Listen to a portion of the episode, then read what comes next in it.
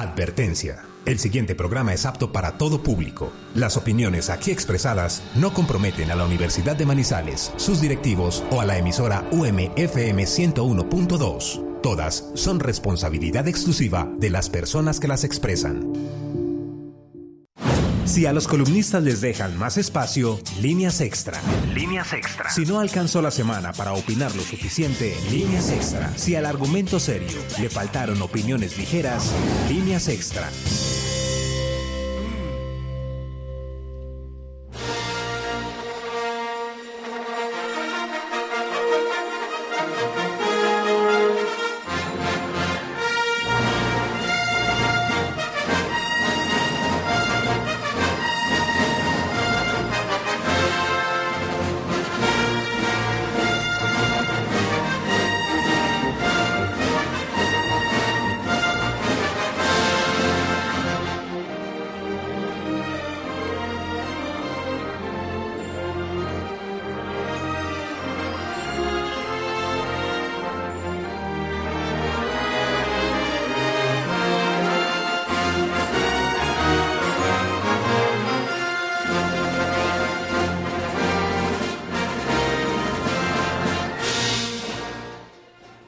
A todos, a todas, a todes. Qué hermosa canción ahora este programa. Buenas noches a quienes nos oyen en vivo por la 101.2 FM de UMFM y buenos días, tardes, noches a quienes nos oyen en diferido por cualquier otro medio tecnológico, digital, teleoperado o radio operado. Hola a los periodistas, medios de comunicación, activistas de la libertad de prensa que ayer tuvieron su día, el Día Mundial de la Libertad de Prensa celebrado por la UNESCO. Eh, otro día más para pensar y reflexionar, eh, como las reflexiones que hizo nuestro apreciado alcalde, muy oportunas, sobre eh, cómo cree él que debería ser el principal periódico de la ciudad. Él desde la alcaldía también quiere manejar el, el periódico. Y eh, bueno, yo lo puse en un tuit, qué bueno esa libertad de prensa que nos permite hablar del papel higiénico de las oficinas públicas, así los gobernantes crean que eso no es importante. Entonces, gracias a la libertad de prensa por existir. Imagine todos funcionarios públicos con el culo cagado, andando por ahí.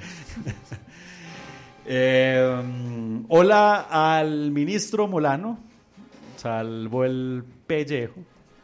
Eh, en- diría uno. Sí, pegó pelos en el alambrado. Pegó pelos. Yo creo ni tantos, ¿no? Yo creo que esa gente cuando no renuncia es que ya van claros en que no los van a sacar.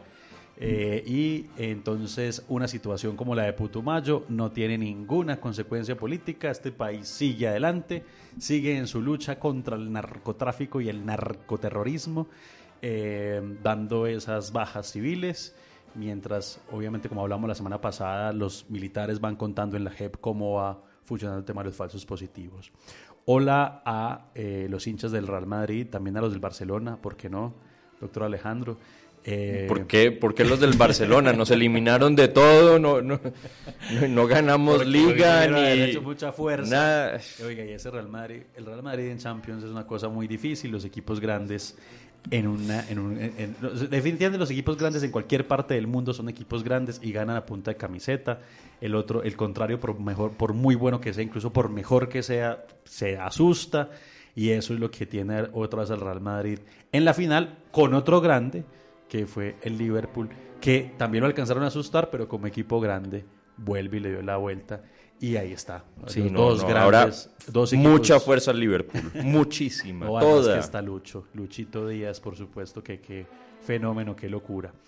Bueno, hoy miércoles 4 de mayo, seguimos en esta sexta temporada, más temporadas y episodios que Star Wars, eh, esto sigue para adelante, y, y bueno, ofreciéndole líneas extras a nuestros columnistas, opinadores, expertos que durante la semana eh, han opinado, han tenido que ver con algunos de los sucesos de la semana.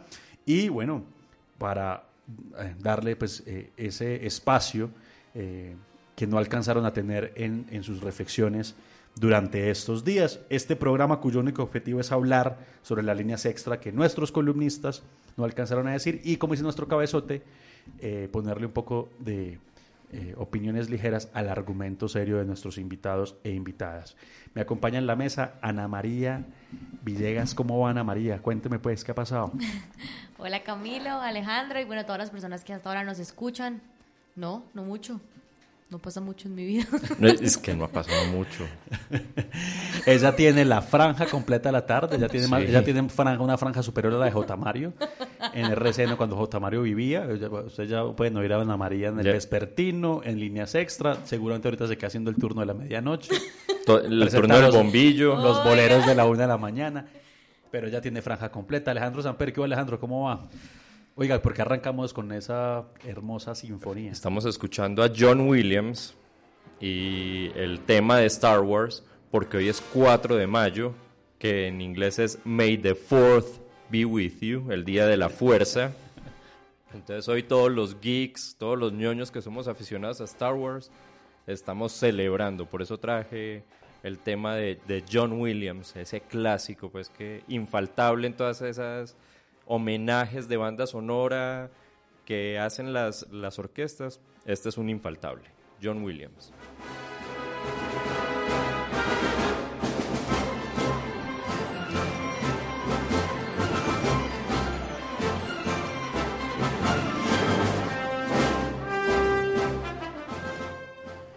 Bueno, antes de presentar y arrancar con el programa de hoy, con nuestra invitada de hoy, pues la semana pasada estuvimos conversando.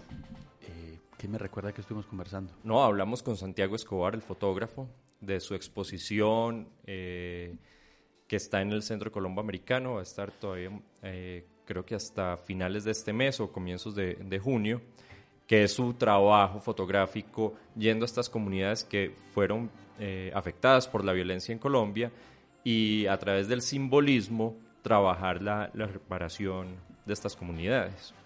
Bueno, y para nuestra gente extra, pues aprovechamos la conversación de esta semana sobre libertad de prensa en Colombia. Y eh, bueno, esto fue, Ana, lo que nos dijeron nuestros oyentes. Yo creo que hacer periodismo en Colombia es realmente para valientes. Yo creo que Colombia tiene una sociedad completamente polarizada en la que nos enseñan desde, desde un principio que la verdad o es blanca o es negra, pero nunca puede ser gris. Y mucho menos nos enseñan a entender y a aceptar que hay personas que pueden pensar distinto a nosotros y que pueden percibir la realidad de una forma distinta. Para mí esa polarización tarde que temprano lleva a estigmatizar a la prensa y lleva a estigmatizar a un periodista que, por ejemplo, haga un artículo que demuestre una verdad o que hable de una verdad distinta a la que él percibe, la persona que lee el artículo. Finalmente, esa estigmatización genera hechos violentos como los insultos, como la discriminación o lo que es mucho peor, la violencia física. Creo que en Colombia es complicado hacer periodismo, pero irónicamente, por ese mismo motivo, es aún mucho más necesario que en otros países. Bueno, hay que empezar por decir que el periodismo es un contrapoder. Es un contrapoder que está para contarle a las personas qué está pasando y cómo se está gastando el dinero público. Y por ende es una piedra en el zapato de, de los poderosos. Y por esa misma razón es fundamental para la democracia de cualquier país, no solo de Colombia. Y por eso es muy difícil hacer periodismo, no solo en este país, sino en todo el mundo. Y en Colombia pues está la particularidad de que somos un país muy violento y, pues la, la franja roja de la bandera debería ser mucho más grande. No solo por el asesinato de periodistas, sino por el asesinato de tantos años de guerra. Con respecto a la pregunta, yo creo que lo más importante al ejercer el periodismo en Colombia es asumir la responsabilidad que tenemos, no solo con las fuentes y con el hecho como tal que estamos narrando, sino también con el legado histórico que tiene el periodismo. Muchos eh, de nosotros hemos tenido la oportunidad de ver en retrospectiva lo que está pasando, lo que pasó en algún momento en la historia de Colombia y el mundo a través de las páginas que quedaron impresas y que circularon masivamente tanto en Colombia como en los diferentes países. Ahí está la clave de hacer periodismo en Colombia, asumir una responsabilidad no solo con las fuentes, sino con el legado histórico que estamos haciendo al narrar y evidenciar situaciones que están aconteciendo en cada rincón del país. Extra en líneas extra.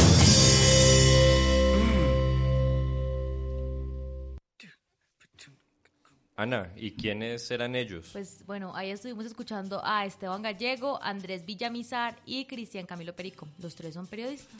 Los tres son periodistas.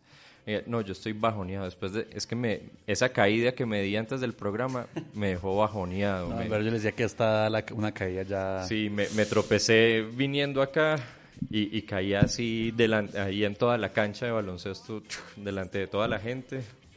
Entonces no solo quedó lastimado mi orgullo, sino mi espalda. La caída de un profesor es fundamental para la, vida, para la vida universitaria. estoy aquí bajoneado, pero no tanto como, no tan bajoneado como estaba la semana pasada que, que yo le dije que había que hacer algo para aumentar la audiencia, que, que nos llamaran al 317-812-8298 o al 884-1922, que nos invitaran a un Burger Master, que el que llamara lo invitáramos a un Burger Master o lo que fuera. Y nadie llamó. Pero ¿sabe qué? Si hay un gente extra, gente extra que tiene que ver con el Burger Master. Alejandro, hermano, gracias, gracias, de verdad, mil y mil gracias por todo el apoyo, gracias por ayudarme a hacer esto posible. Sin ti no hubiera sido tampoco así de grandote. Te agradezco mucho por haberlo contado, por haberlo comunicado, por haberme apoyado tanto, hermano. Dios te bendiga demasiado. Ahí está Tulio Zuluaga. Gran amigo nuestro, ¿no? Sí, pues es que lo tuvimos la temporada pasada, hablamos del libro de él y con esto del Burger Master estuvimos... Eh, en, la República, dos millones... Claro, un poco más de dos millones de hamburguesas se vendían. Sí, claro, y 40 mil millones de pesos en, ganancias pues para los, los, participantes. Entonces, después de, tenerlo acá, estaba en contacto con él y, ahí que muchas gracias por el apoyo que le dimos y las menciones que le hemos hecho aquí en Líneas Extra. Sí, él, decía como que gran reto porque el primer día llovió hartísimo, pero que eso no importó la gente hacía colas, se comieron sus hamburguesas. Camilo, Camilo dijo que se comió dos. Tres, yo finalmente comí tres. Tres. Ana. Yo no comí ninguna. Ninguna. Yo una. Néstor ahí en, en producción comió hamburguesa del Burger Master. No, no, solo hamburguesa de barrio. De las que no participan. Sí, de las que no participan. Papa y harta salsa. Sí, harta salsa. Esa rica, esa sabrosona.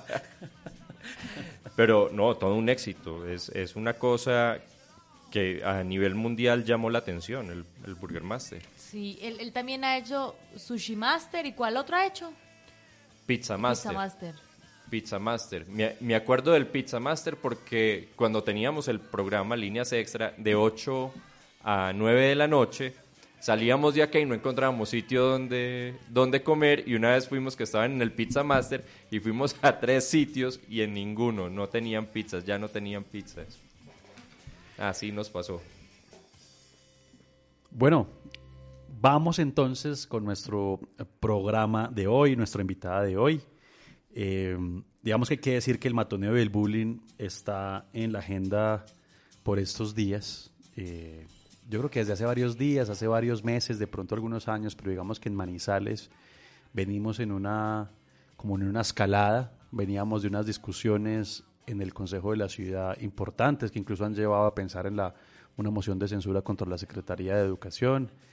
Y bueno, y nos encontramos con este caso que es un caso nacional, como todo lo que sucede con los ricos se vuelve nacional, ¿no? Lo que pasa en la Universidad de los Andes, en el Colegio Granadino. Eh, y por supuesto pues hace parte de esta escalada. Eh, y por eso hemos invitado a, Marta Cárdenas. Marta Cárdenas es integrante de la organización Guardianes de la Vida, eh, que trabaja temas específicamente de prevención del suicidio, pero obviamente en esas, en esas circunstancias ha tenido que, que ver y que, conocer sobre el tema del, matoneo escolar o el bullying, como lo pensamos en inglés. Marta es pedagoga, eh, es tutora del programa Todos Aprender también del Ministerio de Educación Nacional. Y bueno, muy contentos de tenerla aquí. Así que, hola Marta, ¿cómo va todo? No sé si decir que es una buena semana o no, pero al menos nos tiene aquí conversando sobre el tema. ¿Cómo va? Eh, hola, muy buenas noches a las personas pues que nos acompañan, a todos los eh, oyentes de la emisora, a las personas que están en estudio y a las que se conectan de todas partes. Pues muy buenas noches pues no es fácil. Yo diría que es buena semana porque esto nos tiene que dar un remesón. ¿Qué vamos a hacer, cierto? O sea, ¿para dónde vamos? Nosotros no podemos quedarnos con el hecho de que en Manizales se visibiliza un caso de matoneo en, el colegio que paga más caro de la ciudad. Pero pues también hay matoneo en todas partes, sino ¿qué vamos a hacer con esto, cierto? O sea, ¿para dónde vamos? Y es la, la oportunidad de volcar, digamos, todos los comités de convivencia de las instituciones y educativas y, y, privadas, públicas, pero también qué vamos a hacer en las universidades, porque el matoneo es una cosa de hace muchísimo tiempo. O sea, para los que somos y tenemos más canitas, pues fuimos metidos en, los, en los basureros de los colegios, pero el afrontamiento, las familias unidas, o sea, era otro tipo de, de afrontamiento, vale la pena repetirlo, pero también otro tipo de dinámicas familiares que permitía a los estudiantes ser un poquitico más fuertes y bueno, aquí no nos podemos quedar que el contexto nacional es la polarización, ahí viene una, una parte del matoneo, no podemos quedarnos en que, en que todo el mundo tira para su lado y nadie construye, el público para un lado, el privado para el otro, no hay redes interinstitucionales, intersectoriales, todo el mundo hace lo que quiere hacer, el uno pisa al otro, entonces aquí es una cosa de educación y de falta de educación emocional. Eh, Marta, tú lo mencionaste, el matoneo no es algo nuevo. Simplemente es algo que hoy en día se visibiliza más, ya sea porque tenemos los celulares o, se graban los casos de matoneo, las denuncias tienen mucha más voz, pero, pero el matoneo siempre ha estado ahí. Toda la vida. Toda la vida. Digamos que no son, las redes sociales le añaden ese pedazo macabro de, filmar y de, y de, contar, y los grupos, que son muy mal manejados, los grupos de WhatsApp, pues permiten hacer una bola de nieve, ¿cierto? Hacer una bola de nieve frente al, cuento. Todos hemos sufrido en alguno u otro momento. Eh, hay casos de matoneo en que tú fuiste vulnerado y cuando tú tuviste las ganas y algo te sucedió en la vida, pues tú pasaste al lado contrario, ¿cierto? Lo que pasa es que como ahorita las enfermedades de salud mental, los problemas emocionales han permitido que los estudios ahonden sobre determinadas cosas. Entonces, claro, ahorita tenemos a la, a, a, las, hay, hay, una sociedad muy interesante que trabaja como con los cinco continentes y se llama la Organización Internacional del Bullying Sin Fronteras. Y ellos son los que nos dan absolutamente como todas las cosas. Red Papá se ha metido en el caso del bullying. Entonces, digamos que son como muchísimas cosas las que ahorita lo visibilizan, pero sin embargo, pues también muchas cosas que nos dicen, ojo, o sea, hay algo en esa cadena que no está pasando, que no está funcionando. Eso, ese nombre no está como muy bien escogido. Bullying sin fronteras. Eso matoneamos donde sea, en cualquier parte del mundo. Bullying sin fronteras, claro. ah, bueno, y nosotros tenemos un movimiento que está en redes sociales y es el bullying contra las, los hijos de las personas de otro país, en este caso los venezolanos. Es una cosa loca pero eso es el oscurantismo, ¿cierto? Eso no se visibiliza, porque entonces ahí vienen los que están a favor de los que les hayan dado seguridad social y los que no están a favor de seguridad social, los que van y, los protegen y los que no, pero hay un matoneo brutal frente a eso. Entonces nadie puede hacer nada que se salga de los patrones, entonces digamos que no hay garantías económicas, porque si es rico, malo porque es rico, y si es pobre, malo porque es pobre si es eh, blanco porque es blanco y si es negro porque es negro. Si es colombiano porque es colombiano y si es venezolano porque es venezolano. Estoy hablando de cosas de las cuales nosotros hemos trabajado. Si es, eh, bueno, espiritual porque es espiritual y si no lo es porque no lo es. Si pertenece a un partido político, porque, o sea, es una cosa loca, o sea, todo el mundo busca que todo el mundo esté alineado y nadie construye desde la diferencia. O sea, si tú eres venezolano y tú tienes, digamos, el sabor, eh, o sea, otra cosa, pues ¿por qué no vamos a construir? O sea, ¿tú qué tienes para aportarme a mí? ¿Yo qué tengo para aportar? ¿Y qué vamos a hacer en este encuentro? No, no, todo el mundo arranca para todo el mundo. Entonces es muy complicado, supremamente complicado. Eh, Marta, a mí me gustaría que comenzáramos definiendo qué es el matoneo, qué es el bullying, porque, porque muchas veces eh, se asocia... que decirle un apodo a alguien, eso ya, ya constituye matoneo. O, burlarse por algo. Apariencia física, sí, ya, ya, ya pasa a ser matoneo. ¿Qué es el bullying? ¿Qué es el matoneo? Bueno, el matoneo eh, se visibiliza el matoneo escolar. Vamos a hablar de que bullying solamente es entre pares. Las violencias entre profesor y estudiante, estudiante y profesor es otro tipo de cosas. O sea, el bullying solamente es entre pares. Y es una agresión física como golpes, empujones, esconder o dañar las pertenencias, agresiones, insultos, chantajes, burlas, la exclusión social, difundir rumores. Ojo, recurrente.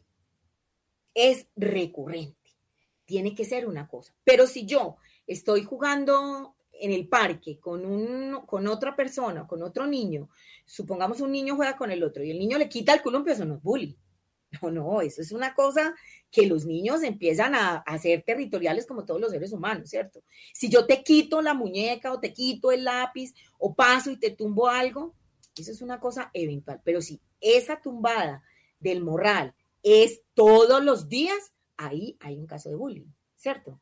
Entonces, ¿Qué es el bullying? Es esta este, este em, conducta sistemática, repetitiva, siempre a la misma persona y, con las características que ya te mencioné ahorita, o sea, por la raza, por el género, por, pues ya lo podemos ver que lo, lo que pasó, digamos, muy desafortunado, pues es porque no la aceptación, pero además ese bullying no es que el niño se levantó y entonces Alejandro se levantó y dice, hoy le voy a hacer bullying a Camilo.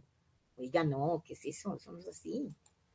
eso es una cosa pensada. Camilo es el que me hace bullying a mí. Camilo es el que me hace bullying a mí. Y Antonia, Antonia Montoya, que no está conectada, pero ella también. que quede la denuncia. ok, y pública además. Espero que tenga mayor audiencia para que sea visibilizada.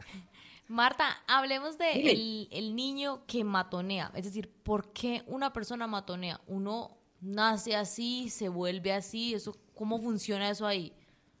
Bueno, son muchos factores sociales, familiares y el contexto, ¿cierto?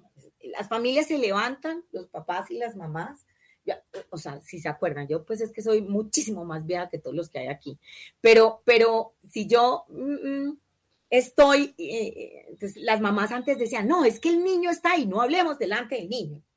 Pero hoy en día no, entonces la inclusión y tenemos que hablar de todo, sí, claro, hay que hablar de todo y a los niños hay que hacer prevención y digamos que estamos en una época en la que podemos hablar con ellos, pero pues también a la medida, ¿cierto? O sea, hay una forma de hablarle al adolescente y una forma de hablarle a un niño, de lo mismo, sin ocultarle absolutamente nada.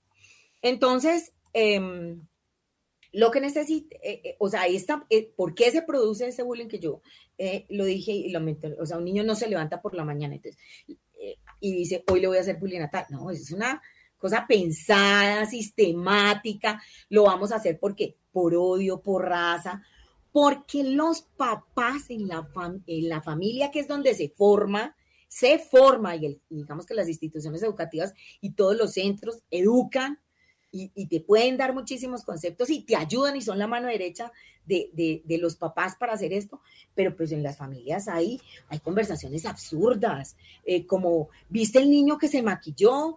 Oye, ese niño, ¿por qué tiene las uñas pintadas?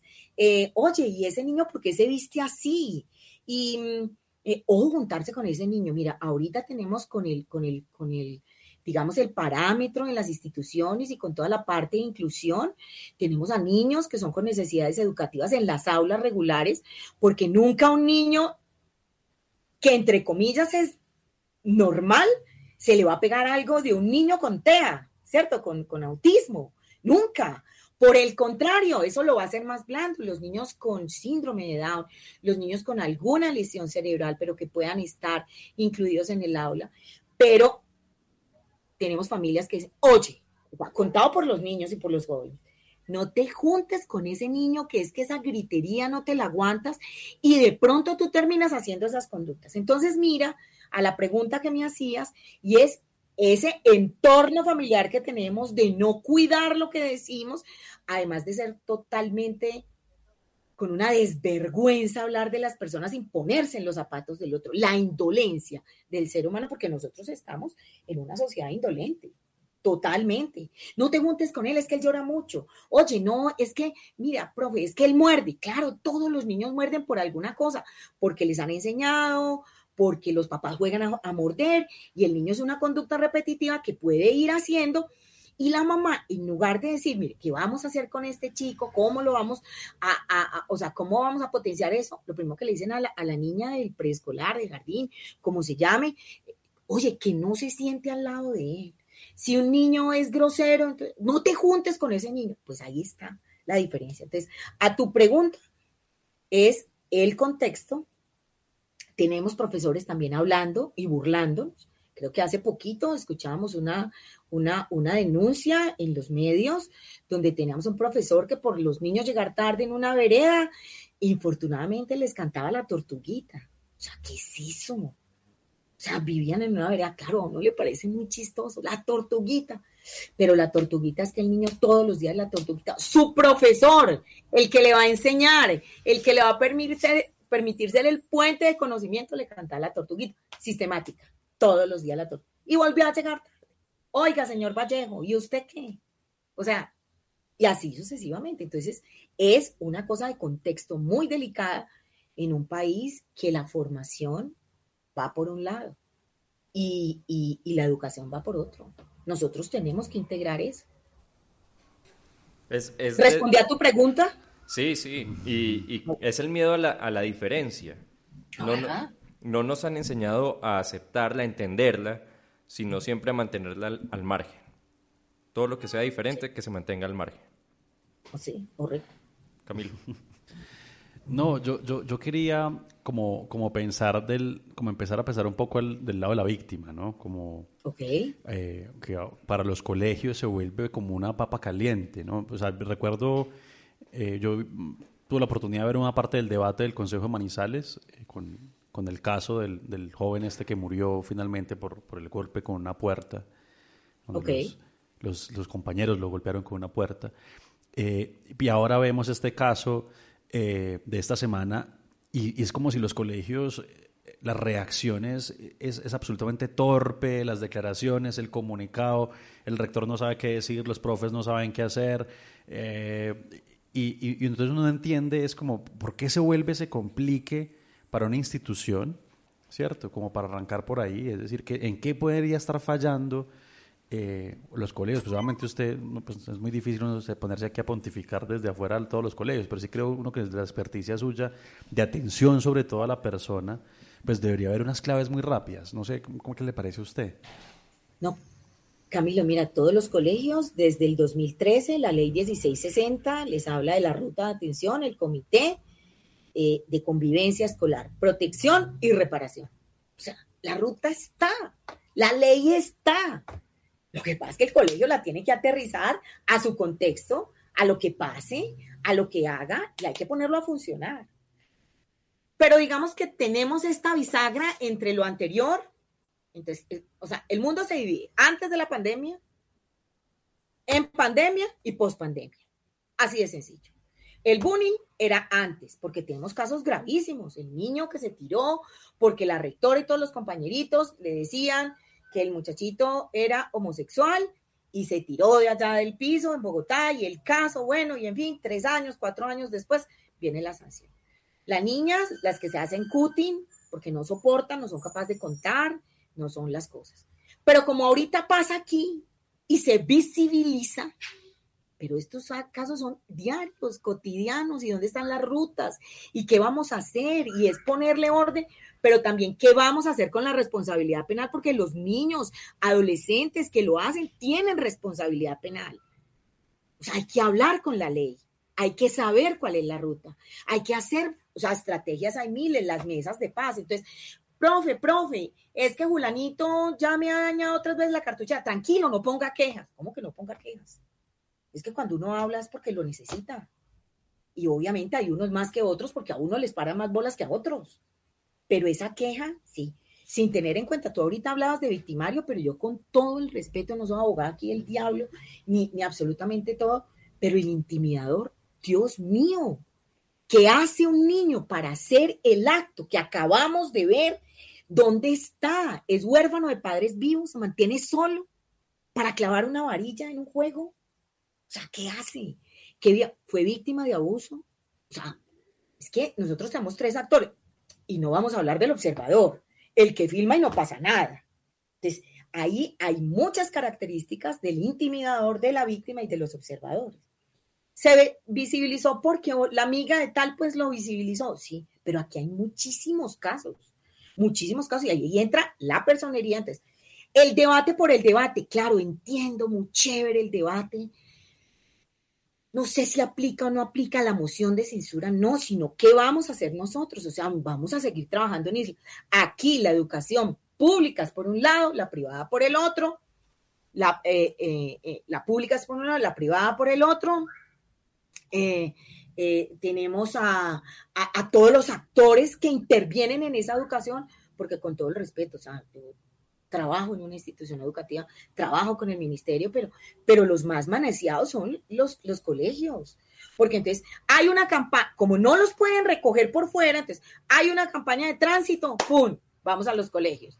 Hay una campaña de salud bucal, ¡pum! Vamos a los colegios. Entonces se mete salud, se mete tránsito, se mete recreación y deporte, se mete yo no sé qué. Y cuando vamos a alcanzar las pruebas y los estándares, no, pues somos los últimos en ciencias. Sea, Colombia es el último lugar en ciencias, porque no tenemos tiempo. Pero lo que tenemos que hacer a veces no nos alcanza el tiempo porque somos muy manoseados. Entonces, aquí hay que hablar de la, de la dinámica de la cosa escolar. Tenemos un niño que, bueno, importados se les dice bullies, pero son matoneadores, eh, que se sienten desconectados de la realidad, que buscan la aceptación social, busca todo niño que tenga este abuso de poder es porque quiere encajar y no encaja por unas condiciones de hogar muy complejas. Porque puede ser que en el hogar se griten, porque los factores de riesgo, hogares con unas dinámicas horribles, em, abandono, o sea, el muchito tiene muchos elementos eh, físicos, pero no tiene elementos emocionales, entonces no sabe cómo afrontar las cosas. estos niños sufren, sufren y tienen obligatoriamente que tener un trabajo con un terapeuta, con un psiquiatra. O sea, tienen que ir a que los atiendan. Ese niño no se puede dejar, no, él se acuesta y mañana se levanta. No, eso no es así. ¿Qué tal? Pues entonces, ese es el bullies o el matoneador o el intimidador. Bueno, ¿cómo se llama? La soledad. La soledad no es buena sino para una sola cosa que no la puedo decir, aunque ustedes creo que no tienen filtro, pero no, no la voy a decir pues por pero la soledad no es buena y no para una sola cosa. no, pero no, ¿por qué lo dice? No, pero aquí No, no, no, no. Lo, dice Onan el Bárbaro. voy a decir. ¿Acaso lo dice por Alejandro Samper? Sí. Onan el Bárbaro, me dice. No, no, no, no, no. Uno puede tener momentos de soledad para verse una buena película, para leerse un libro, qué sé yo, para, para, para momentos de... Pero nosotros no somos seres asociales, ni riesgos dependemos de alguien para salir, entonces, pero la falta de compañía, el no tener a ese núcleo familiar como red de apoyo, punto, es gravísimo. Entonces, esa es una parte. Vamos con la víctima. Entonces, ¿cómo sé yo que un niño sufre de bullying? Los golpes, los morados, las heridas, cuando se les daña las pertenencias. Pero si yo te acabé de comprar una caja de colores como que ya no tiene, no, se me perdieron. Obviamente pueden haber otros favores, otros factores, pero ¿está seguro? Sí, mami. No, ahí están no tiene amigos, no lo invitan a fiestas, no hace la parte social frente a eso. Él no hace reuniones porque sabe que nadie va a ir. Y creo que en todas esas comedias americanas, en todas, hay un factor ahí que tú puedes ver. El, entre comillas, muy estudioso, nerdo, mal llamado, que no hace fiestas porque no van, pues claro, si nadie le va a ir a la fiesta, porque él, porque él no es el chacho ni es el, que tiene que, proyectar. Entonces, esos factores sociales son muy relevantes. Les da miedo, se paralizan. Bueno, no vamos a hablar de todas las características que vamos a heredar y que los médicos, los pediatras y los psiquiatras están teniendo ahorita con este problema de bullying. porque todo se somatiza. Es una cosa loca las, la cantidad de, de, de menores ahorita, en, o sea, yo no me gusta hablar de cifras porque hay unas, entre comillas, pues que son un subregistro, pero, pero, pero, pero, pero la cantidad de casos de los que sí denuncian y podemos ver que, o sea, digamos los suicidios en lo que nosotros trabajamos, la franja en que más se suicidan es de 15 a 17, obviamente no es la, no, no, no es la mayor, nosotros somos el décimo país dentro de los 30 países que más hacen bullying, ¿qué es esto? Pero ¿de dónde están las rutas si ya la ley existe? ¿Dónde están las escuelas familiares? Que no son escuelas familiares, o sea, yo no voy a criticar, ¿cierto? El maestro, y hay gente que es buenísima, y hay gente que te llena los auditorios y tú llevas a los papás, pero los papás necesitan a alguien a quien preguntarle.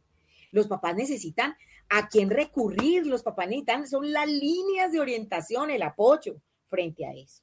Bueno, entonces estábamos hablando del intimidado, del, del, niño intimidado de la víctima, las pesadillas, el rendimiento escolar. Bueno, yo les puedo decir miles de características que podemos hablar de eso. Bueno, ¿y qué vamos a hacer con el que filma? Con el que mira, con el maestro que no interviene, con el vecino que no le importa. Con... Sé, que, que estudia comunicación social y periodismo, el que filma y el que graba y documenta eso. sí, ahí hay un par de medios. Que... Pero no hace nada además. O pregunta, miren, yo, yo soy casada con un comunicador social, con un periodista, perfecto pero es que ahorita, o sea, de verdad, se tiene que tocar en el corazón cómo los forman. ¿Y usted qué sintió con el derrumbe aquí? ¿Cómo así que usted qué sintió? O sea, se, ya ha tirado allá y le preguntan a la mamá del niño muerto, ¿y usted cómo se siente? ¿Cómo se va a sentir? O sea, esas, o sea, si nosotros no empezamos a hacer una buena educación de los que tienen que informar y de formarlos en algunas cosas, pues también tenemos a los responsables visuales ahí. No sé, Camilo, si te respondí, es que la ley está, o sea, no, es que, sí, claro, ¿qué vamos a hacer? Son las acciones puntuales. ¿Estamos educando en emociones o educamos más en matemáticas que necesitamos educar en matemáticas? Obviamente, porque nosotros somos medidos por eso. ¿Estamos educando en emociones dentro del, de la lengua castellana? ¿Estamos educando en emociones dentro de ciencias naturales, dentro de sociales? ¿Estamos eh, educando en la en la inclusión de las personas diferentes, porque todos somos diferentes, únicos e irrepetibles. Además, gracias a Dios. Pero, pero, pero, pero nosotros sí estamos educando en emociones, no. Le preguntamos al estudiante cómo va, los papás le preguntan a los niños cómo les fue en el colegio y el niño responde bien y el papá se queda tranquilo. Bien. Un día de colegio, siete horas. ¿Cómo que cómo te fue? No, ¿Con quién tuviste más acercamiento? ¿Qué pasó hoy? ¿Se burlaron de un profesor? ¿Qué pasó? ¿Qué les dijo? ¿Lo regañaron? ¿No lo regañaron? O sea, preguntas de verdad. Pero pues también tenemos a papás totalmente desconectados de la vida real, haciendo cosas que no tienen que hacer. Estamos hablando con Marta Cárdenas, integrante de la organización Guardianes de la Vida. Vamos a una pausa de comerciales y ya regresamos con más líneas extra. En líneas extra.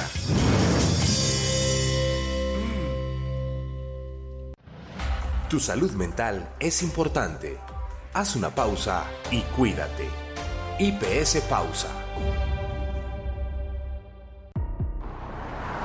UMFM, El Matutino y La Patria se vinculan a la campaña Reporta Huecos y Mal Parqueados. Escríbenos al 317 812 8298 y envíanos una foto indicando el lugar para georreferenciar los huecos y mal parqueados o ingresa a nuestro Twitter, arroba emisora UMFM y en tres pasos ayuda a identificar los problemas de movilidad de la ciudad. Santiago, Luisa, Natalia, Juan, Pablo. Todos están aquí. UMFM, lo que quieres escuchar. La Universidad de Manizales, acreditada en alta calidad desde su Facultad de Ciencias Jurídicas, tiene abiertas las inscripciones para la maestría en Ciencias Forenses. Ingresa a www.manizales.edu.co y realiza tu inscripción. Vigilado por el Ministerio de Educación Nacional.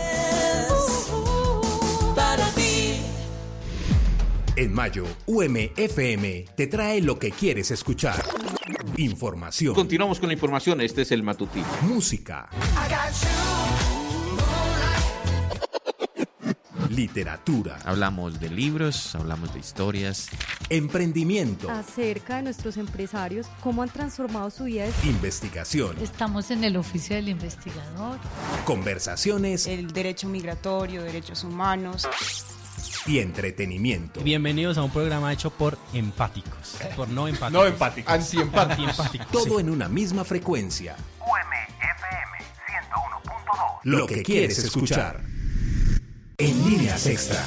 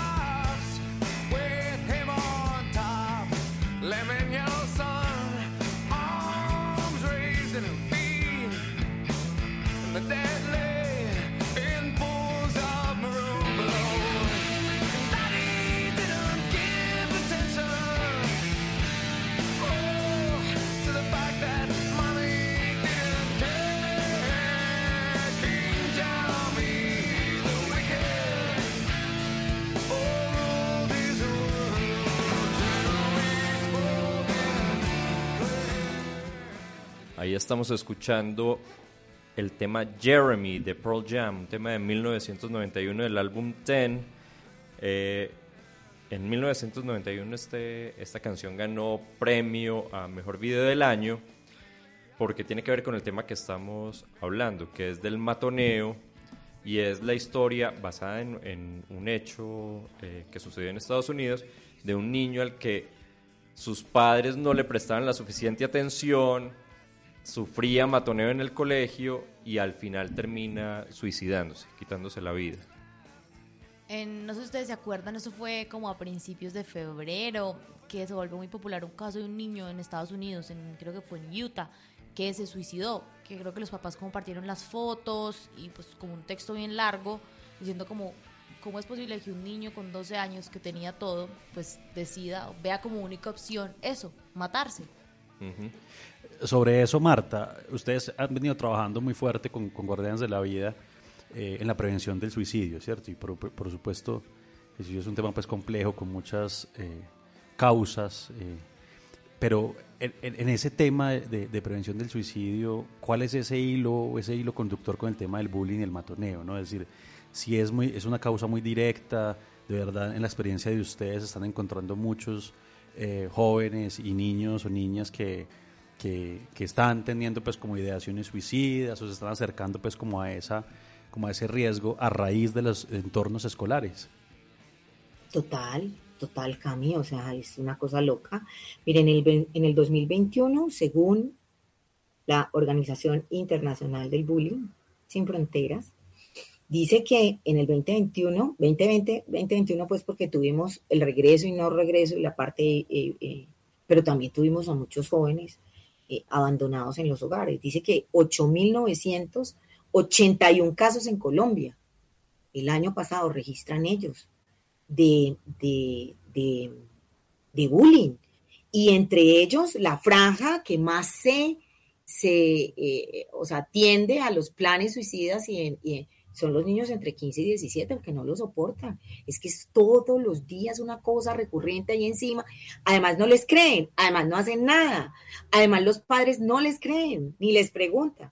Y el seguido, el renglón seguido entre los 15 y los 17 es entre los 5 y los 14. Es que nosotros hemos tenido casos en Manizales de niños de 8 años que se han tirado y la profesora lo ha cogido. En la Comuna 5 tuvimos uno en un colegio. La profesora lo cogió en el aire. Un niño de 6 años que se quería suicidar. ¿Sabes qué? Eso es una cosa loca. Subregistro, sí. Las cifras no cuadran con nada. No me interesa cuadrar las cifras porque entonces hablar de una cifra mayor, bueno, eso tiene más de largo que de ancho. Medicina Legal dice que 2.350 personas a noviembre del año pasado, en el 2021, se tomaron la determinación de quitarse la vida, 1.903 hombres y 447 mujeres. Em, Se suicidan más los hombres que las mujeres, pero las mujeres son más efectivas. Eh, entre esos, entre 2.350 tenemos 255 menores en el registro, no en el subregistro, en el registro. 335, que es el rango mayor, está entre 20 y 24, que son los universitarios, y de ahí sigue los de 15 y 17. Eso es muy delicado. ¿Cómo va eso? Es horrible. El cuti. Entonces, la gente, los niños, o sea, yo no les voy a hablar de casos porque además hay que reservarlo. Pero esta semana, la foto es impresionante de la familia. O sea, mira, tengo una niña que no, no sabemos qué se metió, estudia en un colegio, no sabemos qué se metió. Y cuando a mí me mandan la foto, está conectada por todos los lados. O sea, tiene, porque no saben qué se metió. Por eso intentó suicidarse. Tenía un caso, bueno, ahí tenía dos, que era una, una ruptura sentimental, Dios mío, que empiezan a vivir la vida de los otros, uno a los 16 años, pero también un acoso. Nacionalidad venezolana, pero eso no entra, eso no entra al registro. Esta semana venimos con otro caso de otro niño con 56 cortadas de la rodilla, niña, niña, de la rodilla a la ingle. Y yo dije, pero te las puedo mostrar. Y yo, claro, muéstramelas, yo súper valiente. Muéstramelas, muéstramelas. Porque se hacen cutting, porque es mejor sentir el ardor que cuando tú empiezas a escuchar la historia. Mi mamá me para bolas, mi papá trabaja fuera de la ciudad, ellos todo el día conectados, la muchita con iPhone, perfecto, con conectividad todo el día en el colegio. Y yo, tú lo necesitas, pero eso es lo que me dan. Yo tengo todo. ¿Y con quién te mantienes? No, la empleada va por la mañana, me deja el almuerzo, yo llego del colegio, me sirvo, pero yo estoy sola. Muy bien. ¿Y qué haces? No, pues, has visto porno todos los días, todos los días. Esa niña, esa, ¿eso cómo se llama? Abandono en vida, huérfanos de padres vivos. ¿Y con quién hablas? No, pues yo juego en línea. ¿Y qué más haces? No, pues nada, aburrirme. ¿Y qué más? No, pues termino por cortar, porque mi mamá llega muy tarde. O sea, es una cosa salida de lo normal. Tenemos a familias normalmente constituidas, pero desprotegidas. O sea, esos niños no tienen norte, no tienen norte absolutamente nada. La parte económica suple, las redes sociales, los niños que no se les puede hablar, no juegan en familia, no les hablan de lo que les tienen que hablar, del cuidado que les tienen que hablar. Es muy complicado, porque aquí el problema no es del colegio. El colegio tiene que apechar y obviamente uno como víctima, en cualquier momento, o sea, en cualquier circunstancia, la víctima siempre quiere que haya una reparación que haya un castigo, porque eso no puede pasar. Se comporte como se comporte. El colegio de estrato alto con el co colegio de estrato bajo. ¿Qué vamos a hacer? ¿Cuándo está la reunión? Hace un par de años, muchos teníamos algo que se llama el Pacto por la Educación y participábamos privados, públicos, Funlooker. Era una cosa pero necesitamos un líder en educación y ahorita a la gente no le interesa la educación. Los líderes que por los que vamos a, a, votar dentro de poquito, no les interesa la educación. ¿Dónde está? ¿Dónde están los planes? El año pasado en pandemia, en convivencia, en, en, en, en pandemia, eh, el presidente de la República dijo que era obligación de las empresas dieran el permiso para que los padres fueran a las, eh, a las escuelas familiares y yo quisiera saber cuál es la recomendación. Como les ponen una nota, por eso van. Van, hace presencia, si usted firma la entrada, tan, y salen y se van. No, no, no, no. Es una cosa muy compleja, supremamente compleja. Y, y empeora, pues es que es preocupante que tú mencionas muchas veces que las cifras no son las cifras, de verdad, que hay un, un subregistro de todos estos casos. Entonces, lo, lo que uno percibe no es la, lo, el verdadero problema. Uno no alcanza a dimensionar los alcances que pueda tener eso. No, no tiene, porque nosotros tenemos 53 instituciones públicas en esta ciudad, más todos los satélites, porque tienen algunas, eh, eh, las escuelas primarias. Vamos a hablar que son 12 o 13 que son no sé si me equivoco en la cifra, bueno, uniendo como los de Villa María, pero dejemos los de Villa María, entonces, digamos, tendríamos 8, 9, 10 instituciones aquí privadas, más hablemos de los preescolares, más hablemos de, o sea, no, no, o sea, las cifras no concuerdan ninguna con ninguna, el subregistro es en todo, es en el suicidio, en las muertes por violencia, en- bueno, en fin. Entonces es muy complejo, pero ¿qué estamos haciendo? O sea, las rutas están activadas. Entonces, hay un correo, sí. Red Papás tiene un correo nacional y ahorita la Secretaría ha creado un correo. Cuente su caso. Bien, usted lo cuenta. Pero no es para la cantidad, sino qué vamos a hacer nosotros con ese cuento. O sea, podremos nosotros tratar de proteger a ese niño, porque es que los casos de bullying son brutales y son muchos. ¿Y dónde están? O sea, y hay miles de estrategias, como te digo, las mesas de paz que se solucionan ahí mismo, que se tienen que disculpar. O sea, eh, yo conozco a dos, dos, dos, dos, dos personas que ella fue víctima y luego ella pasó a ser eh, eh, intimidadora y ahorita son muy buenas amigas. Lograr, y ahorita son mamás y se y en el colegio fue un caso grave de bullying. Entonces, y ellas son muy interesantes. Las dos tienen una historia que contar. Eh, eh, pero ¿qué vamos a hacer con esas historias? O sea, ¿quién se va a parar a hacer con esas historias? Porque aquí salud tiene que volar en atención. Tenemos contratados los suficientes psiquiatras para esto, los suficientes psicólogos cuando la ley dice que tú tienes derecho a cincuenta y pico de visitas al psicólogo al año. ¿Y cuántas veces vas?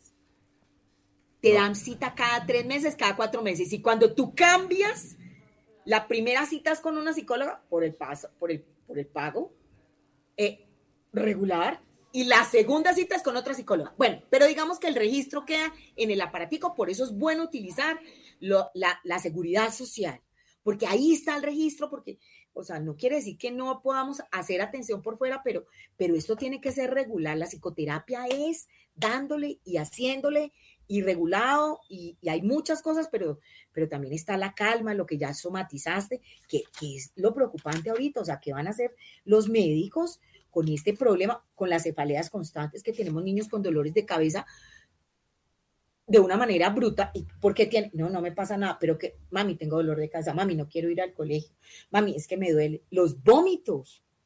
O sea, cuando nos preocupa tanto la bulimia, tenemos niños que vomitan de la nada. Pregúntele a los pediatras y a los psiquiatras. Ahí hay un caso, las cefaleas. O sea, ¿qué vamos a hacer en atención primaria? Porque esto se nos desbordó. Se nos desbordó. No hablemos de que el intimidador tiene casos de violencia atrás en ese hogar. Papás que se pegan, papás que se tratan, papás que se manejan de una manera extrañísima, que tienen unas relaciones brutales. Y hay unos que ni siquiera se pegan, sino que está el sociópata emocional. Perdón, el psicópata emocional. Y eso ni siquiera en Colombia es una enfermedad. En otros países sí. Y hay redes de protección. Canadá es uno fuertísimo en eso. Europa, o sea, ¿qué vamos a hacer con esto? Tú no- supongamos, puede ser de lado y lado, generalmente es más vulnerable la mujer, pero puede ser de lado. Mira, Alejo, es que tú sin mí no vas a hacer absolutamente nada. Es que tú no puedes progresar, es que tú no puedes. O sea, eso lo estamos tratando en nuestros centros de salud. Muy complicado, muy complejo. Bueno, Marta, muchas gracias por aceptarnos esta invitación. No a ti. Ahí ya tenemos reporte de oyentes muy preocupados por un tema muy complejo. Pero, pero Eh, ¿qué vamos a hacer? O sea, No, esa es, de esa es la pregunta que, que me estoy haciendo. ¿Qué voy a hacer? ¿Qué, qué vamos a No, no, hacer? no, no, no, no, no. ¿Por qué? Porque, bueno, para los que tienen hijos, miren, vamos a dar unos tips antes de despedir. Primero, el hogar tiene que ser protector, como esté conformado. O sea, la mamá que le tocó sola, el papá que le tocó sola.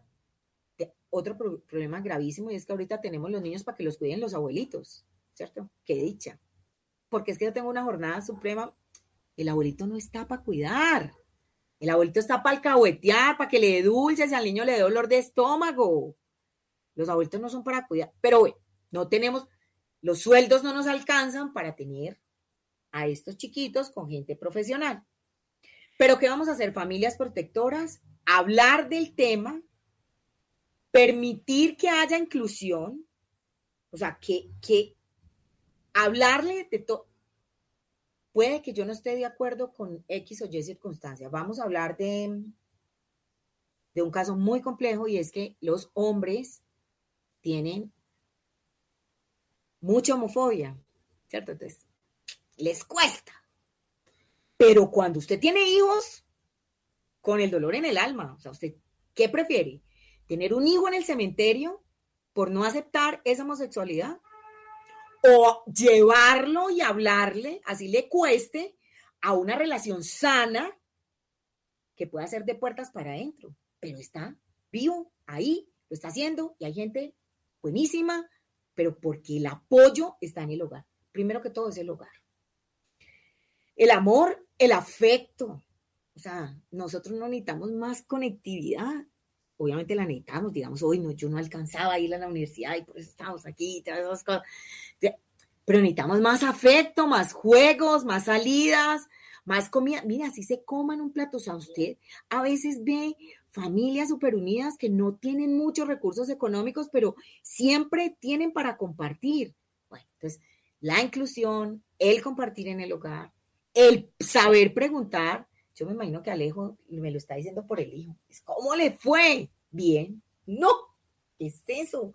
Vamos a ser papás que a través del juego o a través de las preguntas, o sea, ¿qué hiciste hoy? Cuéntame una historia interesante. Pero eso también se puede hacer en familia, es que las dinámicas nosotros de pareja que tenemos ahorita son muy complejas.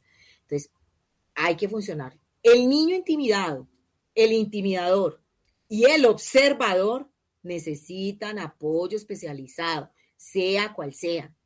¿Cuáles son las rutas de atención? Yo pido cita donde el médico general, llámese la EPS, como se llame. Y le digo inmediatamente qué me está pasando para que él me remita. Y si no, entonces hacemos todo la superintendencia de salud, porque uno se deja vencer por el sistema. Bueno, la personería, vamos a poner, y, a uno le contestan y, conseguimos las citas. Es lo que hacemos nosotros cuando la gente no le dan las citas. ¿Qué necesitamos? Contar a quien se le deba contar. Nosotros no necesitamos ir a hacer un bochinche, la cosa más miedosa, ni el chisme, ni las cosas, porque nadie sabe lo que hay detrás. O sea, yo no puedo dañar, y no estoy, o sea, no conozco a nadie de allá, yo no puedo dañar la reputación de la institución educativa, sino qué es lo bueno que han hecho y lo malo también se lo critico, pero también qué vamos a hacer. O sea, ¿qué vamos a hacer? Vamos a traer un experto, vamos a hacer. Lo más importante es trabajar en el, en el, en el aula de clase, más que lo grande. Es esas dinámicas de aula de clase que vamos a hacer. Y esas diferencias entre esa aula y el, y el vecino, o sea, los niños de tercero con cuarto y los de cuarto con los de quinto, obviamente con todas las, las, las precauciones. Contar, como ya te lo decía, pero también pedir apoyo, porque uno se queda callado, que es lo que están jugando y lo que le han criticado. Claro, pero hay responsabilidad penal y, y hay que hacerla cumplir la responsabilidad penal, para que la víctima al menos escale un grado de su reparación que va a ser muy compleja. Pues yo Bueno, sí, ya Marta, muchas gracias por estar aquí No, no, no, en, a ti, en, en Líneas Extra y que nos aceptes una futura invitación a, a otros Sí, programas. claro, con todo el gusto. Y, y Tami, pues, muchas gracias y, y, ah, ¿me, me recuerdas el nombre? de- Ana María. Anita, muchas gracias. Lo que necesiten aquí no está. aquí, y, y uno que fue criado con un televisor, dos canales y el chavo del 8. ¿Cómo no va a ser uno Y que a uno le tocaba verse el programa que el papá escogiera. ¿Acaso eras tú? Sí, no, no, no. Pero, pero, vea, aquí una oyente dice, ¿qué tema tan difícil el que están tratando? Eso me hace sentir tan preocupada como mamá. Muchas gracias a la invitada por dejarme con esta preocupación de ser mejor, de estar más atenta, de ser observadora ante cualquier cambio mínimo. Ahí está. Y no es. María Belsi, no, No es es María María Belsi. Nuestra, Tienen nuestra- una fan Sí. número uno. Se conecta toda hora. Sí. Bueno, Marta, de nuevo, muchas gracias. Cuídense mucho, muchas gracias. Bueno, Ana, ahí está el, el matoneo y el bullying, un tema sensible en este momento en, en la ciudad y en, en el mundo. Muy duro. Yo, creo que hay una historia que no hemos logrado contar dentro de los colegios. O sea, yo siento que hay una, y lo, y lo hemos conversado justamente hoy con alguien que tiene experiencia en educación y que fue, que fue profesora de colegio, Eh, hay unas presiones también sobre los profesores que no logran eh, dar la pelea, eh, sobre todo en colegios eh, donde los papás tienen cierto rol de poder dentro de las autoridades del colegio o rol del poder pues, en el contexto político y social donde está el colegio. Los profesores, uno encuentra profesores muy maniatados para resolver situaciones como esta, ¿cierto? Y, yo creo que ahí es donde hay unas relaciones de poder internas, unas jerarquías dentro del sistema de educación, dentro de los colegios que no permiten que esto se solucione rápidamente.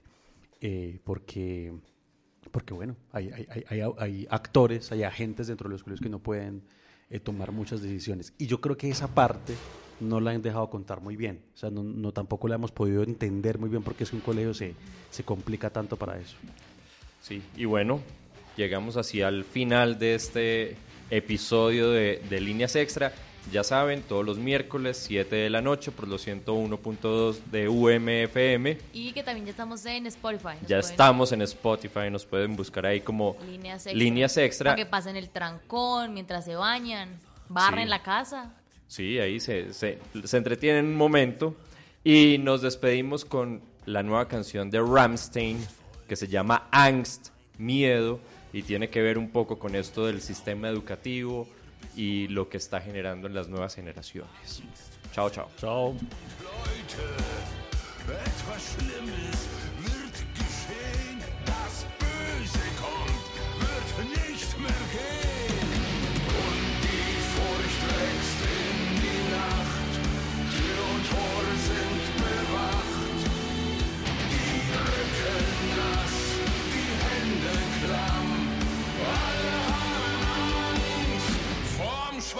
Sandman.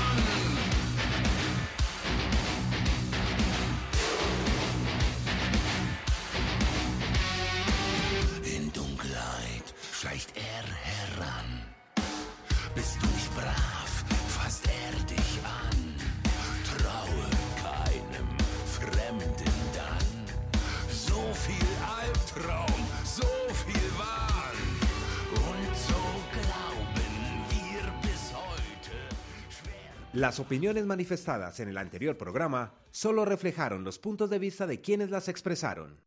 Si a los columnistas les dejan más espacio, líneas extra. Líneas extra. Si no alcanzó la semana para opinar lo suficiente, líneas extra. Si al argumento serio le faltaron opiniones ligeras, líneas extra.